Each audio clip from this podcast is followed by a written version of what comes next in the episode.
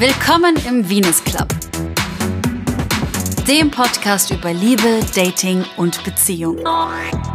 Mit mir, Jessica Fierley als Gastgeberin, sprechen wir gemeinsam über das, was uns bewegt. In diesem Podcast erkunden wir die Geheimnisse der Liebe, der Sexualität und Partnerschaft und zelebrieren die Weiblichkeit. Sei dabei und tritt ein in den Venus Club.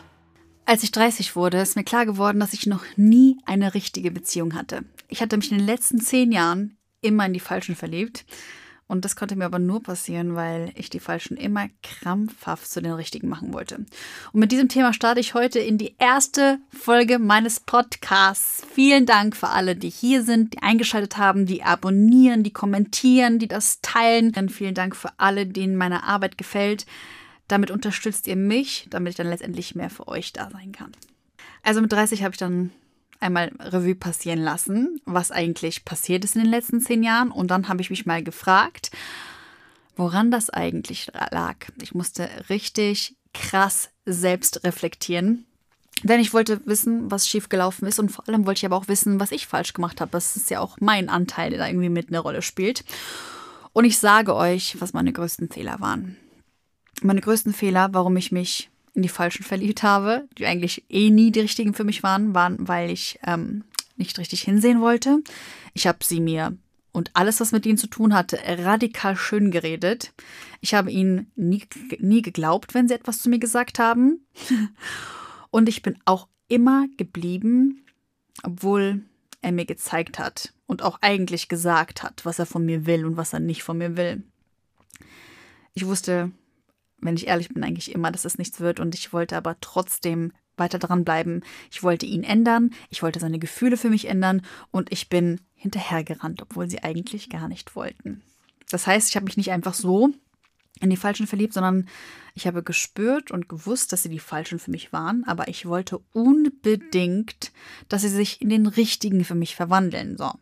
Und dann habe ich mal nachgedacht, dass das eigentlich schon beim allerersten Date passiert. Ihr kennt das vielleicht alle, wenn man so fünf Scheiß-Dates hatte und dann ist mal das sechste oder siebte toll und ihr habt eine super geile Zeit und die Chemie stimmt und ihr lacht und es ist irgendwie so ein Traumdate und vielleicht küsst ihr euch sogar noch am Ende und dann kommt ihr nach Hause und seid voller Adrenalin und Euphorie und ihr freut euch und ihr seid vielleicht verknallt und ihr tanzt durchs Zimmer und dann hofft ihr, dass er sich meldet und dann meldet er sich nicht.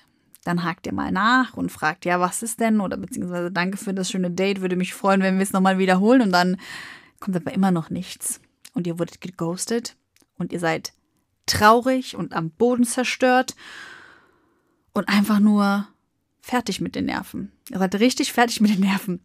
Und so ging es mir ja auch. Und das war meistens immer der Punkt, an dem ich dann angefangen habe, den Typen hinterher zu jagen und hinterher zu rennen. Also wirklich, ich habe dann Paragraphen geschrieben und wie schade, dass er nicht gucken will, wohin das mit uns beiden hinführt und dass er jetzt schon sagt, äh, dass er jetzt schon keine Chance mehr gibt. Ich habe manchmal die Verführerkeule ausgepackt nach dem Motto, ja gut, wenn du so müde bist von der Arbeit, wir können auch ganz, äh, ganz gediegen bei mir oder bei dir äh, chillen oder kochen und so. Versucht ihn damit so ein bisschen zu locken, indem ich es ihm versucht habe, so bequem wie möglich zu machen, mich nochmal ein zweites Mal zu sehen. Übrigens, ich meine ja gar nicht hinterher rennen, ist nicht, dass man mal nachfragt oder mal sagt, dass man das Date toll fand und mal fragt, ob es ein zweites geben wird. Das ist sogar gut, wenn man das macht. Ich rede hier wirklich von diesem sich anbieten, was ich hier offensichtlich gemacht habe. Und dann ist halt die Frage, warum sind wir in so einem Moment traurig? Wir hatten ein Date mit dem Typen, ein einziges Date. Wir wissen gar nichts über ihn. Und wir denken, dass er unser Traummann ist, aber wir wissen eigentlich überhaupt rein gar nichts über ihn. Gar nichts. Wir haben diese attraktive, faszinierende Version von ihm in unserem Kopf zusammengebastelt, aber den Menschen müssen wir ja erstmal kennenlernen. Alles, was wir sehen, ist Wunschgedanke, ist Potenzial und das hat an so einem, nach so einem ersten Date rein gar nichts dort zu suchen, weil es ist reine Fantasie. Wir wissen nicht, ob der Typ ein kompetenter Partner für uns wäre. Wir wissen nicht, ob er ähm, ein cooler, cooler Dad wäre für unsere Kinder oder ob er sich wirklich so herzerwärmend um uns kümmern würde, wie wir uns das ausgemalt haben. Also wir wissen wirklich gar nichts über ihn. Alles, was wir wissen, ist, dass der Typ einen geilen ersten Eindruck hinterlassen hat, dass man, dass er vielleicht einen coolen Humor hat, dass man eine gute Zeit mit ihm haben kann. Das ist alles, was wir über ihn wissen. Mehr wissen wir nicht. Und vor allem, weil er sich danach nicht mehr gemeldet hat, zeigt das ja, dass es für ihn nicht so besonders war, wie wir uns das dann in dem Moment ausmalen und vorstellen.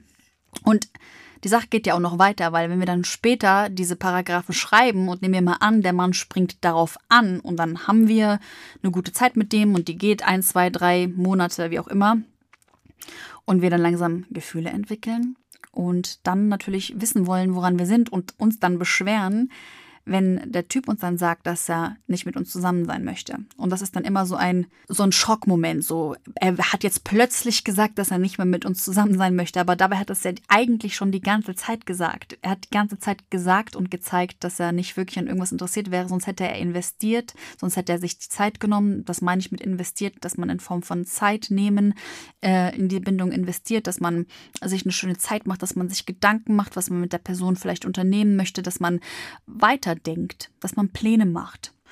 Und wenn wir nicht richtig zuhören und ihm halt nicht wirklich glauben, was er uns am Anfang sagt oder was er uns am Anfang zeigt und das ignorieren, weil wir denken, das kriegen wir schon hin, dann werden wir früher oder später mit der Realität konfrontiert. Und das ist halt nun mal die, dass er nicht mit uns zusammen sein möchte. Und ganz ehrlich, ist es jetzt natürlich nicht fair, weil ein Typ, der weiß, worauf, wozu er fähig ist und worauf er aus ist, der sollte sowas vielleicht nicht eingehen, aber irgendwie kann ich die Typen dann auch so ein kleines bisschen verstehen. Natürlich macht er bei sowas mit. Wenn ihr es ihm anbietet und die euch als die Lockere gebt und ihm eine lockere Kennenlernphase versprecht und er dann dadurch mit euch Spaß haben kann und auch Sex, natürlich sagt er da ja. Ihr seid ja auch toll, also mit euch kann man bestimmt viel Spaß haben es ist halt wirklich so, dass wir nie, nie, nie in eine Beziehung gehen sollten oder allgemein in eine Bindung gehen sollten oder nach dem ersten Date mit dem Gedanken, dass wir jemanden ändern könnten. Das sollten wir auch wirklich nicht, weil wenn er etwas sagt, dann müsst ihr ihm glauben. Er zeigt euch, wer er ist. Wenn er euch zum Beispiel sagt, dass er total der Party-Animal ist und er liebt es zu feiern und er liebt es auszugehen und er liebt es ähm, zu trinken und ihr euch denkt, naja, eigentlich passt mir das überhaupt nicht, aber naja, wenn er mal mit mir zusammen ist, erstmal wird er dann sehen, wie toll ich bin und dann wird er seine Meinung schon ändern. Dann wird er lieber abends mit mir auf der Couch sitzen, als äh, um die Häuser zu ziehen. Ah, ah, wird nicht passieren. Oder wenn der Typ äh, mit seiner ganzen Familie in einem Mehrfamilienhaus wohnen möchte, alle Generationen unter einem Dach und das aber etwas ist, was ihr euch überhaupt nicht vorstellen könnt, dann wird er seinen Traum von der Großfamilie und mit der zusammenzuleben, wird er nicht aufgeben. Er wird diesen Traum nicht aufgeben für euch. Und wenn der Typ euch zum Beispiel sagt, dass ihm Sex nicht so wichtig ist, euch aber extrem, dann ist auch das etwas, was sich mit der Zeit nicht verändern wird, euch zuliebe. Der Mann hat euch das gezeigt und gesagt, wer er ist, glaubt ihm.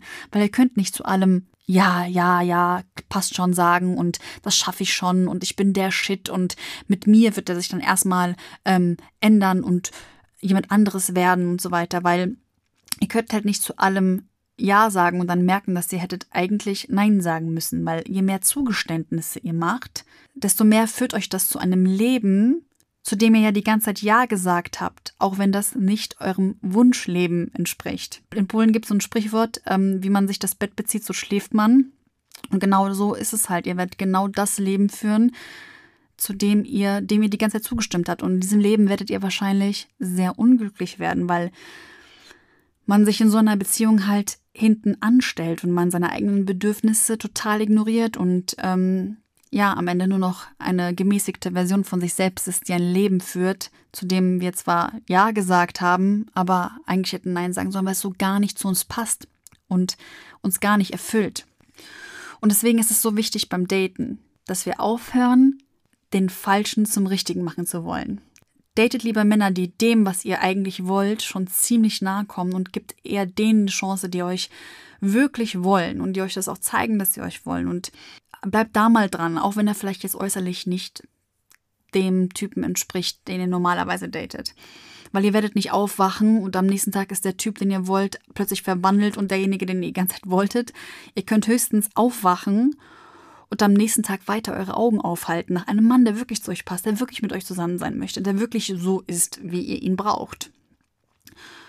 Und ich weiß, so ist es nicht, ich weiß ganz genau, wie groß dieser Wunsch manchmal sein kann, dass man sich unbedingt jemanden wünscht und das man will am liebsten den nächstbesten einfach nehmen, weil er dann da ist, weil er die Linderung für alles sein könnte, die Lösung für alles, die, die Linderung für den Schmerz. Und ähm, da erscheint plötzlich jemand, der euch lieben könnte. Und das ist natürlich überwältigend. Das wollen wir alle. Aber bewahrt beim Dating einen kühlen Kopf und bleibt auf dem Boden. Lasst euch auf niemanden ein, nur weil ihr denkt, dass ihr nichts Besseres bekommt. Und vor allem seid brutal ehrlich zu euch selbst. Ihr kennt euch doch am besten. Ihr wisst ganz genau, wer ihr seid. Und wenn ihr das nicht wisst, dann nehmt euch die Zeit, setzt euch hin, seid mit euch selbst, findet heraus, was ihr mögt, was ihr nicht mögt. Seid einfach brutal ehrlich zu euch selbst, wenn es zu der Partnerwahl kommt, weil sonst schaut ihr wirklich irgendwann mal zurück und müsst realisieren, dass ihr zehn Jahre lang Fantasievorstellungen hinterhergejagt seid. Geht einfach raus, geht daten, habt Spaß dabei, seid offen und vor allem habt halt einfach keine Angst. Habt keine Angst. Es gibt auf jeden Fall Männer und nicht nur einen da draußen, der dem, was ihr wollt, schon ziemlich nahe kommt und es euch passen wird. Vielen Dank fürs Zuhören und ich freue mich schon auf das nächste Mal mit euch. Eure Jessica PLA.